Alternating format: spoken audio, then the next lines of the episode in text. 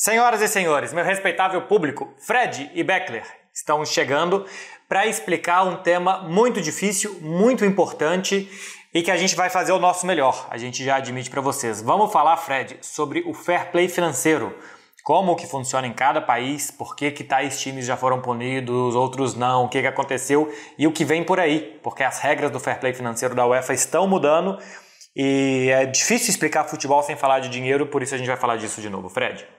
É difícil falar de futebol sem passar pelo dinheiro e é muito difícil explicar esse lado do futebol sem ser chato. E a gente vai tentar ao máximo não ser chato, não ser um pouco moroso, porque, cara, esse assunto é muito importante, tá? Se você tem algum carinho por algum clube europeu, se você tem dúvidas de por que o clube X consegue comprar tal jogador e o clube Y não, é porque o fair play financeiro ele é uma colcha de retalhos cheia de buracos. Tem cada liga, tem a Liga Europeia, tem clube que está em um, não está em outro, tem clube que está nos dois, tem clube que não cumpre nenhum. Enfim, a gente vai tentar explicar tudo isso hoje e espero que não fique muito chato, tá? Promessa. Vamos para a vinheta.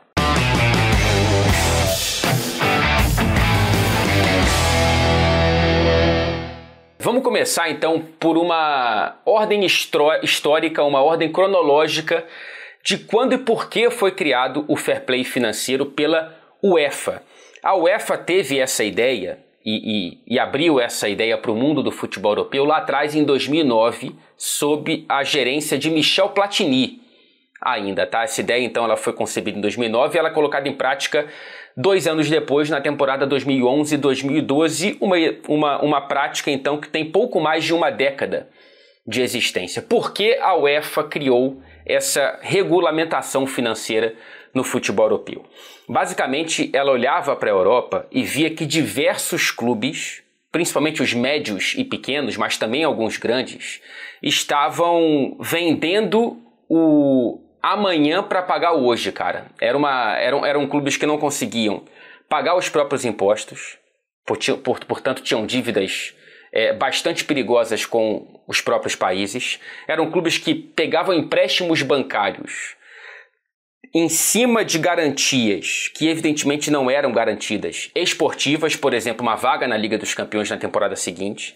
E quando isso não acontecia, esses clubes entraram em falência. Tem o um exemplo clássico aqui da Inglaterra, que é o Leeds United, que em 2001 chegou a uma semifinal de Liga dos Campeões e depois foi ladeira abaixo porque não conseguia pagar os próprios, os próprios empréstimos, até chegar ao ponto de ter que vender o próprio CT, vender o próprio estádio e ter que declarar falência para conseguir sobreviver. O Leeds United não foi o único clube que fez isso, só na Inglaterra, Marcelo, entre 2000 e 2008, um ano, portanto, da, da ideia da UEFA de criar o fair play financeiro, 42 clubes da estrutura do futebol inglês declararam falência. A UEFA olhou para esse cenário e pensou, cara, não só para a Inglaterra como na Europa, a gente precisa regulamentar isso aqui, a gente precisa de um mínimo de organização e de saúde financeira para que o futebol vá adiante. E a gente precisa também fazer com que esses clubes, principalmente os gigantes que estão sangrando, não olhem para exemplos do futebol norte-americano, dos esportes estadunidenses e pensem: é melhor criar um clube fechado é melhor criar um clube sem riscos de rebaixamento, se não, de não participação em competições mais lucrativas. É melhor que esses clubes não pensem muito em Superliga. Não funciona tão bem por esse lado, Marcelo. E não funcionou tão bem por esse lado, porque a, a Superliga, uma das coisas que ela gostaria que acontecesse é que exatamente o mérito por conseguir dinheiro dos clubes não fosse via ter um pai muito rico. Uhum. Então, os clubes cri queriam criar a Superliga para que, por exemplo, Manchester City, Paris Saint-Germain, outros chamados clubes estados, que tenham a condição de que alguém venha e que te socorra com um talão de cheques, que isso fosse amenizado. E como que isso seria amenizado? Se os outros grandes clubes tivessem condições de ter uma receita maior. A receita maior seria jogar mais vezes nos campeonatos europeus, fazer um campeonato, uma liga europeia mais forte, com mais jogos, com mais receitas. Então a Superliga não é exatamente uma resposta a, ao fair play financeiro criado pela UEFA, mas o fair play financeiro criado pela UEFA faz com que alguns clubes entendam que eles estão em determinadas regras mais rígidas que outros. Por exemplo, a gente vai explicar aqui no programa, cada liga tem uma, uma legislação diferente e um uhum. guarda-chuva diferente de regras que alguns se sentem mais estrangulados e outros menos. Então a Superliga também foi um pouco isso, ter mais dinheiro para dividir melhor e para que o efeito talão de cheque de clubes como Paris Saint-Germain e Manchester City, para falar dos mais famosos, é, fosse um pouco, um pouco diluído. Então vamos lá, Fred, como que funcionou desde o início? Basicamente, inicialmente, a ideia do fair play financeiro era que os clubes não gastem mais do que eles ganham. Então a regra principal é que a cada triênio os clubes não podiam somar mais de 30 milhões de euros de prejuízo. Você pode, por exemplo, no seu primeiro ano daquele triênio, triênio 2015, 16, 17, o clube podia ter um prejuízo de 100 milhões de euros no primeiro ano. O que prejuízo é simplesmente gastar mais do que você ganha, mas aquilo pode ser um investimento. Você pode ter investido em jogadores no primeiro ano para montar um time forte e nos próximos anos você não vai gastar dinheiro, basicamente não vai contratar jogadores. E você vai aumentar a sua receita de publicidade, de patrocínio, de gente no estádio. Então, nos próximos anos, você vai compensar aqueles 100 milhões de patrocínio. Então, isso a UEFA permitia que em algum momento você se endividasse e que nos dois anos seguintes você se recuperasse. Ou se você teve dois anos muito bons, que no terceiro ano você faça um investimento pensando no próximo ciclo. Então, a ideia inicial era essa. A gente tem um triênio de quatro anos, que é por conta do Covid. Teria um triênio 2018, 19, 20, na verdade 19, 20, 21, que virou 19, 20, 21 e 22. Uhum. Né? Quando eu falo 19 é quando acaba a temporada, porque o ano de Covid 2020 2021 foi tratado como um ano só para fins de fair play financeiro da UEFA. E vem aí uma nova versão, que é muito parecido no seu ponto principal com o que acontece na Espanha que é um limite de gasto é, do seu orçamento total em salários. Então, a partir da temporada 2024-2025, a 2023-2024, né, essa temporada que nós encerramos agora, ela ainda esteve num limbo entre uma coisa e outra. A partir da próxima temporada, os clubes só podem gastar 90%, o que é muita coisa, 90% do orçamento deles em salários. Então, por exemplo, Paris Saint-Germain chegou a ter na temporada passada 730 milhões de euros de salários e ele ganhou 560 milhões de euros. Os salários do Paris Saint-Germain foram muito maiores do que as receitas. Então, para a próxima temporada, se o PSG, por exemplo, tiver uma receita de 550 milhões de euros, eles podem gastar 90% disso em salários, contratações, enfim, gastos com, com futebol. O que 90% de 550 milhões é 495 milhões. O Paris Saint-Germain teria que reduzir 330 milhões de euros, basicamente, a sua, a sua folha salarial. E é o que está tentando fazer. Sem Messi, sem Keylor Navas, sem Sérgio Ramos, saída de jogadores vai ajudar a reduzir esse, esse problema de fair play financeiro. Só que vai ser 90% no primeiro ano, 80% do que você ganhar no segundo ano e 70% no terceiro ano que já é uma orientação há muito tempo, que para a saúde financeira dos clubes eles não gastem mais do que 70% do que eles ganham em salários, e a partir de agora vai ser regra. É, e aí a gente tem que ver quem desrespeitar essas regras, Fred, o que, é que vai acontecer, porque nunca foi preto no branco. Cara, uhum. passou de 30 milhões de prejuízo no triênio, está aqui, a sua multa é essa, a sua punição é essa e você vai ter que arcar com as consequências. Sempre se pode explicar, se pode contabilmente dizer como que foi que funcionou, argumentar e tal, nunca foi uma regra é, muito objetiva. Se você não cumprir esta, esta determinação, a sua punição será essa. Se você não cumprir essa determinação duas vezes, a sua punição será essa. Sempre foi argumentativa. E por isso parece que é mais frouxo às vezes, porque você vê clubes que não respeitam e que não são punidos como até onde pode chegar, às vezes de maneira mais branda e às vezes nem punidos foram.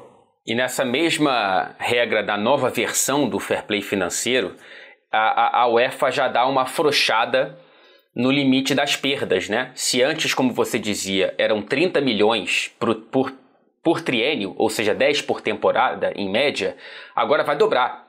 Vai para 60 milhões, pelo menos, se o clube cumprir com outras regras e ultrapassar os 60, os 60, 60 milhões, ele, ele, ele vai ganhar o ok da, da UEFA. Então, assim, mesmo nessa nesse limite de perda, vai ter aí um, um vácuo para você manejar um pouco essa regra que, como você disse, às vezes é mais subjetiva do que objetiva. E a UEFA também, em algumas linhas desse texto que hoje a gente passou a maior parte do dia tentando decifrar, é, ela, ela permite com que donos, lembrando City e PSG, eles possam investir grana diretamente para que esse prejuízo, para que essas perdas, elas sejam menores, né? E aí o clube pode perder até 90 milhões, em teoria, quando antes eram, era 30, né?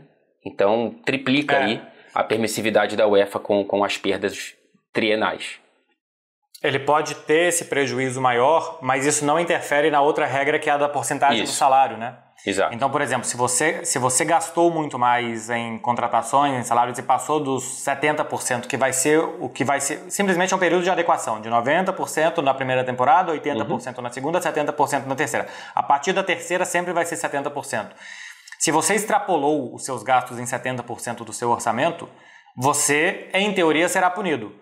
E se ainda assim você também passou esses 60 milhões ou até os 90 que o Fred falou, é mais um agravante. Uhum. Então, se, se, o seu dono vai lá e faz um cheque e te cobra aquele prejuízo, tudo bem, parte do problema você resolveu. Mas ainda assim, você está comprometendo mais do que 70% do seu orçamento em salários, é um outro problema, que é, por exemplo, o que acontece na Liga e que, em teoria, você vai ter que pagar por isso. É um direcionamento, na minha opinião, interessante da UEFA. Esse novo fair play, que, como você disse, se aproxima um pouco mais da Espanha na questão da porcentagem, ele, ele traz um pouco mais de controle de fato, né? É, por mais que, no fim das contas, não controle acusações a clubes como o Manchester City de forjar receita, porque se você aumenta a sua receita, você aumenta o que você pode gastar quando a regra é porcentagem, a regra não é valor. É, mas é, uma, é, é um direcionamento da UEFA tentar reconquistar um respeito perdido, né? A gente tem dois casos principais em que nos passa a impressão, e também aos clubes, de que essas regras, elas. Beleza, elas estão ali como referencial, mas se você as burlar, você não vai perder pontos, você não vai ser excluído de competição. São os casos principalmente do PSG em 2018, tem o mais recente, mas o de 2018 é o mais chocante, né? Que o PSG investe 222 milhões no Neymar e depois é, o que se aproximou de 200 milhões no Mbappé, naquela negociação 180. que começa por empréstimo, 180, é, e nada disso foi é, punido pela UEFA. A UEFA deu o, a luz verde para que o PSG prosseguisse e aquilo ali passou batido pelas regras do fair play financeiro. E dois anos depois, o do Manchester City, né, que a princípio foi excluído das competições europeias pela UEFA por justamente aparentemente inflar os próprios ganhos comerciais, transformando em patrocínio o dinheiro do dono de Abu Dhabi, dos Emirados Árabes, e dois meses depois da punição da UEFA, o cais absolveu o Manchester City, tudo foi por água abaixo. Então, a impressão hoje, por mais que a gente esteja agora entrando nessa nova era do fair play financeiro, no primeiro triênio dessa, dessa adaptação, é, a impressão é que a gente tem um fair play pouco respeitado pelo futebol europeu. Então a gente tem, Marcelo, amigas e amigos, esse fair play financeiro da UEFA, lembrando que é um fair play financeiro para os clubes classificados para as competições europeias. Não é para a Europa inteira, não. É para quem participa das competições europeias naquela temporada. Dentro da UEFA tem essa galera e cada é, federação, cada liga tem o próprio fair play financeiro. Eu vou começar fazendo a comparação com o fair play que funciona, acredite se quiser, ele existe dentro da Premier League. Muita gente descobriu que ele existe com essas acusações ao Manchester City de ter burlado mais de 100 é, regras do fair play financeiro é, num período de nove anos, o fair play financeiro dentro da Premier League, e a gente descobriu de fato que existe esse fair play, que ele é basicamente igual ao da UEFA antigo, tá? Ele não tem essa limitação de 70%, nem de 80%, nem de 90% do orçamento da receita, mas ele permite que você tenha perdas limitadas. A questão é que se antes a UEFA permitia 30 e agora vai permitir até 90, a Premier League sempre permitiu 105 milhões a cada triênio. Cara, quase impossível você cair nessa malha fina. Você tem que se esforçar muito para você conseguir ser tão incompetente para ser punido a esse ponto, tá? Eu tô falando da Premier League. Nas divisões uhum. inferiores, isso aí é da é, IFL, né, da, da, da, Liga de Futebol Inglês, o limite de 39 milhões e, e, e, nessa aí muita gente cai, muita gente perde ponto, muita gente é rebaixada e muita gente tem que declarar falência. Dentro da Premier League, não tem nenhum clube que declare falência desde o Portsmouth, em 2010. Então, já temos aí quase 15 anos de uma liga aparentemente saudável, não só dentro desse fair play muito permissivo, mas muito permissivo porque é uma liga que nada de braçadas em relação às outras ligas do, do, do, do, do continente, né, Marcelo? A gente vê a Premier League batendo recordes de janela de transferências, a, das 30 maiores receitas do futebol europeu, 16 são da Premier League, é questão de tempo até os 20 clubes da Premier League ocuparem 20 cadeiras dentro das 30 que têm maiores receitas no futebol europeu. Então, assim, para a Premier League, importa muito pouco tentar controlar muito os próprios clubes, e isso é diferente em relação a outras ligas, especialmente na Espanha. Pois é, embora você está falando de arrecadação, o Barcelona, que é hoje o maior exemplo de como que pode um clube não ter dinheiro, um, um clube grande desse não ter dinheiro, o Barcelona quebra quando ele chegava a um bilhão de euros por ano de receita. Porque vem a Covid, você seca a torneira da maior fonte de ingressos do clube, que é a utilização do estádio, e os salários pagos são altíssimos. Então, se o Barcelona estivesse dentro desta regra de pagar 70% de salários, que ainda assim seria muita coisa, é, ele teria uma saúde financeira mais, mais estável. E lá a Liga tem esse mecanismo que é a, existe um órgão dentro de La Liga que analisa as contas dos clubes e que determina quanto cada clube pode gastar de salário por ano. Pega quanto o clube ganhou, quanto ele vai ganhar nos próximos anos, quanto que ele tem de despesas, quanto que são os salários, o tempo de contrato dos jogadores, faz todas essas contas e fala, bom, Real Madrid, isso menos isso menos isso mais isso, você pode gastar tanto. Barcelona, você pode gastar tanto.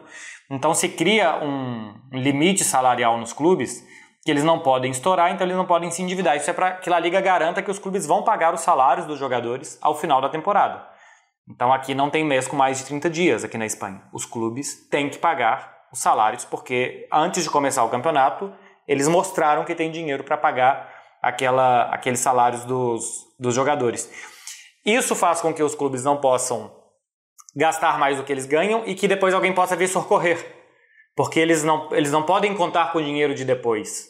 É um grande problema de La Liga hoje. Por exemplo, o Barcelona não podia se endividar para ter o Messi explicando para a La Liga, a La Liga, deixa a gente inscrever ele que o dinheiro vai vir. Uhum. E a La Liga fala, não, senhor, primeiro você me mostra o dinheiro, depois você inscreve ele. Então você não pode se endividar e depois você se vira para pagar. Aqui não deixam fazer isso, por isso que aqui é muito rígido e por isso até que poucos investidores querem vir aqui e comprar os clubes espanhóis, porque eles não podem sair investindo mais do que aqueles clubes geram. Aqui se, o que é televisão, mais dinheiro do estádio, mais patrocínios, é basicamente um clube de futebol gera, mais as vendas dos jogadores, mas isso é dinheiro extraordinário, não ordinário, no que está previsto para entrar, é pegar aquilo ali e fazer dentro daquilo ali e do que você tem de jogadores no seu plantel, quanto que você pode pagar de salário para aqueles caras.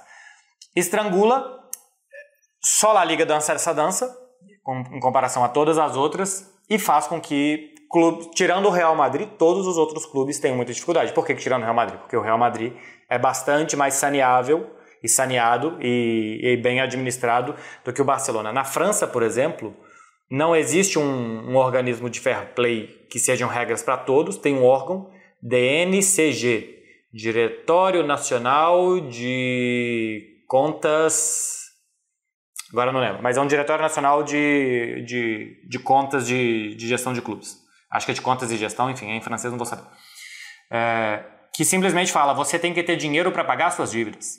Assume os seus BOs. Uhum. Então, o Paris Saint-Germain, que teve 780 milhões de euros de prejuízo nos últimos três anos, ele não tem nenhum problema para conseguir desse órgão DNCG a licença para jogar o campeonato no ano seguinte. Porque ele fala: papai Qatar, preciso de 170 milhões de euros. Fazem um cheque, você vai lá, paga essa dívida e está tudo certo. Teve clubes como o Bordeaux, por exemplo, que foi rebaixado administrativamente, porque o clube gastou mais do que tinha, ficou no vermelho, não ia poder ser inscrito para a próxima temporada e foi rebaixado. Então, a França pune quem é que não quem é que não cumpre as regras do fair play financeiro. Só que essas regras permitem que alguém te salve. que alguém externo te salve, que simplesmente que você pague as suas dívidas. E se você não tem alguém que faça isso por você, então não tem como você, você pagar essas dívidas. A UEFA tem a ideia, e o Alexander Seferin, o presidente da UEFA, falou recentemente, Fred, ele tem a ideia de propor um teto salarial para os jogadores. Fazer determinadas contas do quanto o clube ganha, do quanto ele gasta e que os clubes podem gastar tanto no salário dos jogadores. Então você não pode gastar mais do que 60 milhões de euros no salário de um atleta, 80 milhões de euros no salário de um atleta. O que, pelo visto, os clubes gostaram, o que pode ter sido uma surpresa, e claro que quem não gostou foi a Associação dos Jogadores, a FIFA uhum. Pro, Sindicato dos Jogadores. Porque a partir do momento que os clubes vão ganhando cada vez mais dinheiro, eles vão dividindo esse bolo. E quem leva parte desse bolo são os jogadores. Então, quando os clubes arrecadavam 100 milhões de euros por temporada, um jogador como Ronaldinho Gaúcho, sei lá para falar qualquer nome, ganhava 10 milhões. Quando o clube ganha 1 bilhão, ganha 10 vezes mais, o Messi passa a ganhar 100 milhões. Então a coisa sobe assim. O ex-presidente do Tottenham, que eu não lembro agora o nome, que foi presidente até o 2001. Alan Sugar. Alan Sugar. Ainda tem nome de açúcar. Vai bem com o que eu vou falar mesmo aqui. Ele falou da lógica do suco de ameixa, né? Uhum. Suco de ameixa é um poderoso laxante. Ele falou, cara, tudo que entra sai. Entra uhum. por um lado e sai pelo outro. Então tudo que o clube de futebol ganha não fica com ele. Os clubes não são rentáveis. Porque o clube ganha um bilhão como o Barcelona ganhava, mas ele gasta para contratar jogador, para manter jogador, para ampliar estádio, para não sei o que, não sei o que, e os clubes não têm lucro. Então a lógica dele é que os jogadores ganhem menos e que os donos dos clubes, os clubes possam lucrar mais. É, essa, essa ideia do Seferin de criar o teto salarial é um pouco entrar na americanização do futebol europeu, né? É, eu não sou especialista, o pessoal que está nos assistindo pode, pode me corrigir nos comentários ou até dar mais informações, mas a NFL tem esse teto salarial, né?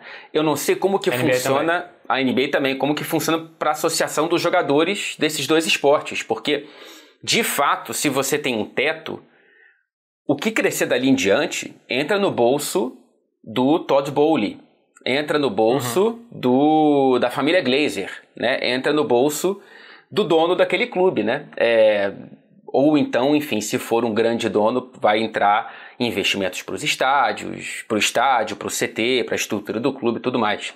Mas tem um grande problema porque o, o, a postura filosófica do futebol europeu ela é muito distante da postura filosófica do esporte americano, né? que pensa muito mais em lucro é, e na venda daquele esporte para transformar em lucro do que o futebol europeu, que o mérito ele faz com que, em teoria, a temporada comece e você possa ter qualquer clube rebaixado e não um clube fechado, um, um clubinho fechado com garantia de resultados e de grana. Eu discordo dessa ideia de que os clubes não lucram, porque o Tottenham hoje vale muito mais do que ele valia há 20 Sim. anos. Ou há, ou há 15 anos, ou há 10 anos, ou há 5 anos. Todos os clubes se valorizam. Quando a liga se valoriza, os clubes também se valorizam. Então, os donos, na hora que eles forem vender esses clubes, eles vão ganhar o dinheiro. Os Glazers, pelo que eles compraram o Manchester uhum. United, pelo que eles vão vender o Manchester United, o Roman, Roman Abramovich, pelo que ele comprou o Chelsea, porque ele. E olha que ele vendeu o Chelsea saindo correndo para uhum. qualquer lado para se esconder. Ele ganhou dinheiro. Então os donos ganham dinheiro. Eu concordo que você tem um limite por exemplo, o limite de 70% que a UEFA vai adotar, né? Você só pode gastar 70% do que você ganha, então se você ganhar um bilhão, você só pode gastar 700 milhões em salário. E os outros 30%? Você tem que fazer o que com aquilo? Investir em infraestrutura. Porque se daqui a pouco vem um Covid, vem qualquer problema e você não tem dinheiro, e nenhum clube tem que ter dinheiro em conta, tá? Ter dinheiro em conta é péssimo para um clube, mas eu já falo. Você tem um bom CT, um bom estádio, você, você não está em ruínas que acabou você tem estrutura o suficiente para se reerguer de novo, porque 30% a cada ano você está investindo na sua estrutura. E por que, que não é bom um clube de futebol ter dinheiro em conta? Porque se você tem 100, se você gasta, compra quem você quiser comprar e sobrou 100 milhões de euros. Bom, então 100 milhões de euros eu contrato o, sei lá, o Bellingham. Daqui a um ano, você não contrata mais o Bellingham com 100 milhões. Uhum. Então o dinheiro vale menos no futebol daqui a um ano. Não tem nenhum investimento que você vai fazer que você saiu do Camavinga 60, Chouameni 80, Bellingham 100, ano a ano, e que se você aplicar esse dinheiro, você vai ter 20% ano que vem para ter 120 para comprar alguém. Então, se você tem 100 milhões, compra alguém, cara. Compra alguém, investe em algum jogador de futuro que esse cara vai te valorizar mais do que 20%. Que o Real Madrid fez com o Hendrick, por exemplo. Uhum. Sobrou dinheiro e tal, cara, vamos comprar um jogador para daqui a dois anos. Uhum. Pode ser que dê certo. Porque ele fez com o Rodrigo Vinícius e Renier, acertou duas e errou uma. Errou o Renier até agora. Mas dois jogadores já valeram a pena de fazer esse tipo de investimento. Então, não vale mesmo para os clubes ter dinheiro em conta. Se você ganha um bilhão, gastar quase um bilhão é correto. A questão é como gastar. Agora, independentemente de como vai ser o futuro fair play financeiro, se vai ter esse, esse teto salarial, se vai ter uma outra versão para além desses 90, 80, 70% no próximo triênio, eu vejo, Marcelo, que a UEFA tem duas missões políticas, pelo menos, né? A primeira que é agradar o, a hierarquia histórica, o clube da Superliga, né? Real Madrid, Barcelona, Juventus e etc. Tem que agradar e, e, e provar para esses clubes que a distância para outros como PSG, Manchester City e Newcastle não vai ser tão absurda como na visão deles tem sido. E a segunda, que eu acho que é a principal e mais urgente, é entender como frear ou como fazer com que o domínio financeiro da Premier League não se traduza em domínio esportivo. Porque se a Premier League está com tanta grana e dominando tanto o mercado de transferências, é questão de tempo até a gente ter uma presença maior desses clubes ingleses no gargalo final das competições europeias. Não acho que vai ser um domínio evidente, né? A cada três temporadas de, de, de Liga dos Campeões, dois campeões vão ser ingleses. Não acho que seja assim mas eu não sei como a UEFA vai ter que tentar brecar, nem que seja com legislação financeira, com fair play financeiro, esse, esse vácuo que está se abrindo entre Premier League e o restante do futebol europeu. Embora a gente veja que entre os oito, por exemplo, clubes que mais ganham dinheiro no mundo, que são, por exemplo, os quatro, os oito quadrifinalistas da Liga dos Campeões, ainda uhum. estão PSG, Real Madrid, Barcelona, Bayern de Munique. Ainda tem entre os oito quatro não ingleses. Tem quatro ingleses ali, mas ainda tem quatro não ingleses.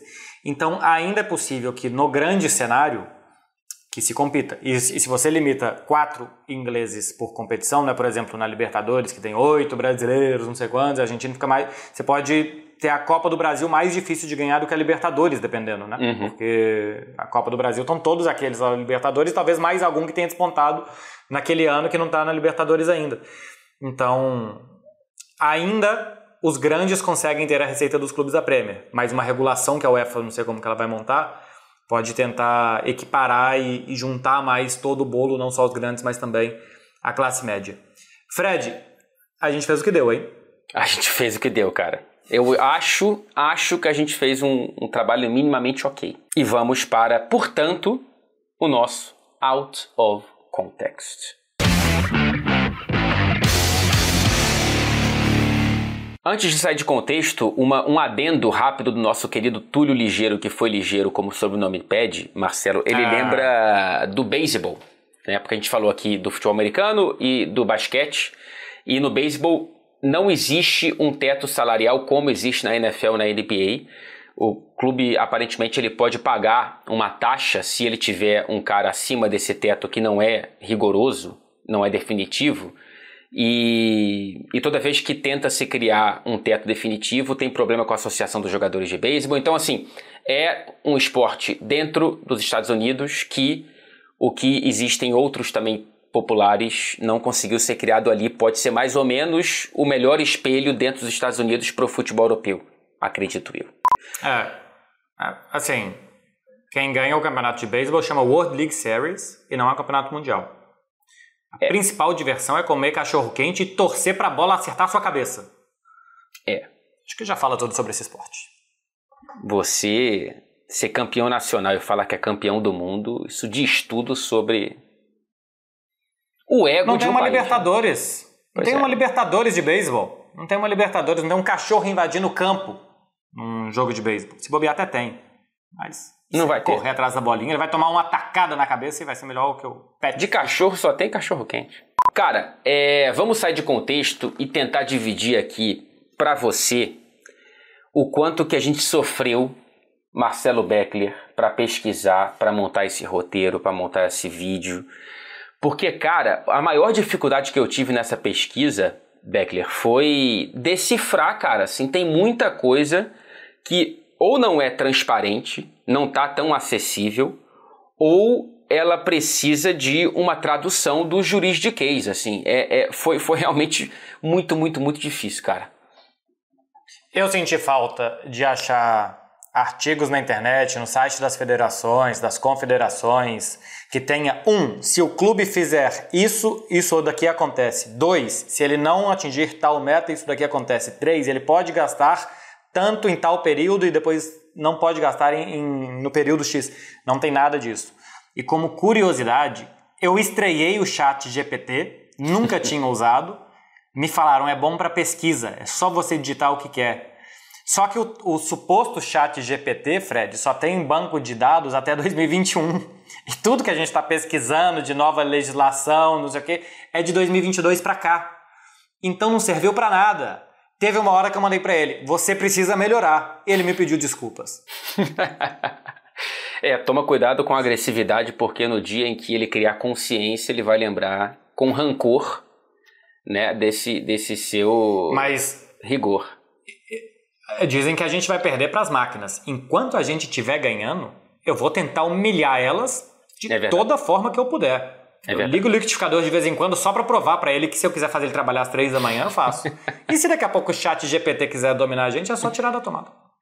O que eu mais senti falta, e evidentemente não vai, não vai ser acessível nem mesmo com essa, essa, esse novo fair play de 70% daqui a três anos, é, cara, a gente não tem, porque não é do interesse do clube, acesso à folha salarial, de fato, né? A gente não sabe de fato quanto que o PSG paga para o Messi. A gente tem as informações que a gente não tem no site lá da Federação Francesa ou do PSG ou da UEFA dizendo quanto que é, o clube pagou na transferência X e o quanto que tem de salário no Y. Então essas contas que são feitas por esses, por essas, por esses órgãos é, não são publicadas com a transparência que a gente precisa para montar um vídeo detalhista como esse. Enfim, eu acho que para o que a gente quem... tinha, a gente fez um trabalho hum. ok. Você sabe quem faz isso com muita transferência? O Barcelona. O Barcelona apresenta ao final da temporada, antes de começar a seguinte, na verdade, lá para o final de agosto, assim, quando fecha a janela de transferências, todo o balanço econômico, slide por slide. Gastamos tanto em salários, tanto em comissões, tanto em salários não esportivos. A projeção era gastar tanto, mas a gente gastou tanto e foi por conta disso, disso, disso. Uhum. É, e depois tem uma entrevista coletiva do diretor econômico. Cara, fica uma hora respondendo perguntas. Eu, cara, eu sinceramente não vejo isso em nenhum outro clube. Eu sei que os clubes de Portugal, pela legislação portuguesa, eles são SAFs, eles precisam prestar contas. Então eles precisam dar o valor de toda a negociação. Então não tem como não saber quanto que uma negociação custou. Salário sim, mas negociação eles têm que dar o valor de todas. O Barcelona é muito transparente. Outra coisa é que ele faça o Arthur por 72 milhões, o Pjanic por 60, o Silicen por Neto, cada um custando 30. Outra coisa é que existam outras coisas. Mas que o que está apresentado ali, é, em teoria, é o que é, é bastante transparente. E eu não vejo nenhum outro que seja tanto. Vamos resumir? Resumo!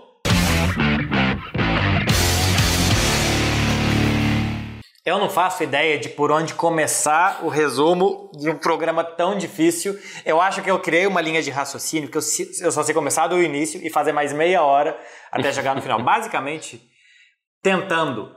Existia um fair play financeiro, Fred, desde o, a primeira década, do final da primeira década dos anos 2000, desde 2009, que os clubes não podiam gastar mais do que ganhavam, com um limite de 30 milhões a cada três anos.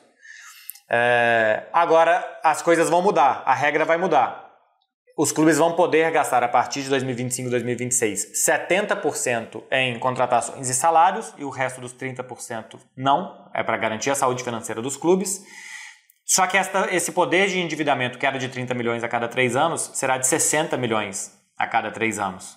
E aí tem quem pode se beneficiar mais, quem pode se prejudicar mais dessas novas regras, né? Por exemplo, os clubes que gastam mais em salários, clubes que, que os donos ajudam a sanear esses prejuízos e como é que tudo isso pode interferir na dinâmica do futebol europeu. É, quanto maior a sua receita, claro, mais você vai poder gastar até mesmo dentro desse fair play financeiro. Vamos ver como que os clubes médios e pequenos vão se virar. A tendência é que um clube como o Brighton, ele tenha a própria receita percentualmente maior investida em salários e contratações do que um Manchester United. Em teoria é isso. Vamos ver o, o, quanto que essa nova regra afeta a dinâmica do crescimento de clubes como o Brighton, por exemplo, que agora participa pela primeira vez na próxima temporada de competições europeias. A UEFA ela tenta criar esse novo fair play para tentar criar é, confiabilidade, né? Perdeu respeito, basicamente, uhum. o fair play financeiro da UEFA nos últimos anos, porque deixou de punir o Manchester City, deixou de punir o PSG. Esses clubes conseguiram provar é, primeiro para a UEFA e depois para o CAIS, que não estavam é, funcionando de maneira irregular, e mais do que isso, havia a sensação de que as punições, quando vinham, como para o próprio PSG, que teve que pagar 60 milhões para a UEFA, que é um trocado para o Qatar, é, eram punições ínfimas, né? Que no fim das contas não mudavam a, a vida do clube que, no fim das contas, achava que era melhor pisar fora da linha e pagar um pouquinho a mais do que pisar dentro da linha e ter que se virar um pouco mais com, com contas um pouco mais justas, Marcelo. É, só para explicar essa questão do Paris Saint-Germain, porque durante o programa a gente falou que o Paris Saint-Germain se escapou de uma punição, Isso. que foi em 2018, porque primeiramente se entendeu que estava tudo certo gastar 220 milhões no Neymar, 180 no Mbappé, é, houve um pedido para recorrer disso, esse pedido não foi aberto, sabe-se lá por que perderam prazo, então o Paris Saint-Germain não foi punido por isso. Mas o Paris Saint-Germain no último triênio de 2019, 20 mais 21 e 22, nesse triênio de quatro anos, ele teve um prejuízo de 780 milhões de euros. E o prejuízo permitido é de 30 milhões. E o que é que fizeram? Multaram o PSG em 65. E ele nem pagou os 65, ele pagou 10 e ficou 55 guardado para caso aconteça de novo, vai ter que pagar 55. Então, cara, você você salta da linha 750 milhões de euros do que é permitido e a sua multa de 8% desse valor. Uhum. É, é quase que dizer, compensa. Pode fazer errado, compensa, vai em frente. Depois alguém assina o cheque e não tem nenhum problema. E acho que é por isso que eles estão tentando mudar essas regras, para que na teoria pelo menos seja mais punível esse tipo de atitude. A direção da UEFA é interessante e a gente vai entender se as punições também vão começar a fazer sentido que se cumpra, né? Que se cumpra essa, esse, esse, essa nova legislação do fair play financeiro da UEFA, que ele vale para as competições europeias e cada liga tem o próprio fair play financeiro. A gente explicou como que funciona a Premier League, que é basicamente como funcionava a UEFA até esse novo fair play financeiro, só que com uma, uma permissividade maior. Em vez de 30 milhões por triênio, o clube da Premier League poderia perder 105 milhões. Por isso a gente não vê nenhum clube da Premier League declarando falência, por essas e outras também, né, claro, é, desde 2010. É uma, uma liga que ganha cada vez mais dinheiro e que deixa com que os clubes tenham essa margem de manobra um pouco maior, o que é muito diferente do que acontece em La Liga. Meu povo, espero que esteja resumido, espero que esteja explicado e espero que esteja fora de contextualizado também esse programa. Fred, obrigado pela ajuda. Semana que vem a gente volta. Vocês façam o favor de curtir isso daqui, de comentar e de ter paciência, que a gente espera que vocês tenham entendido. Um abraço, hein, Fred? Até semana que vem.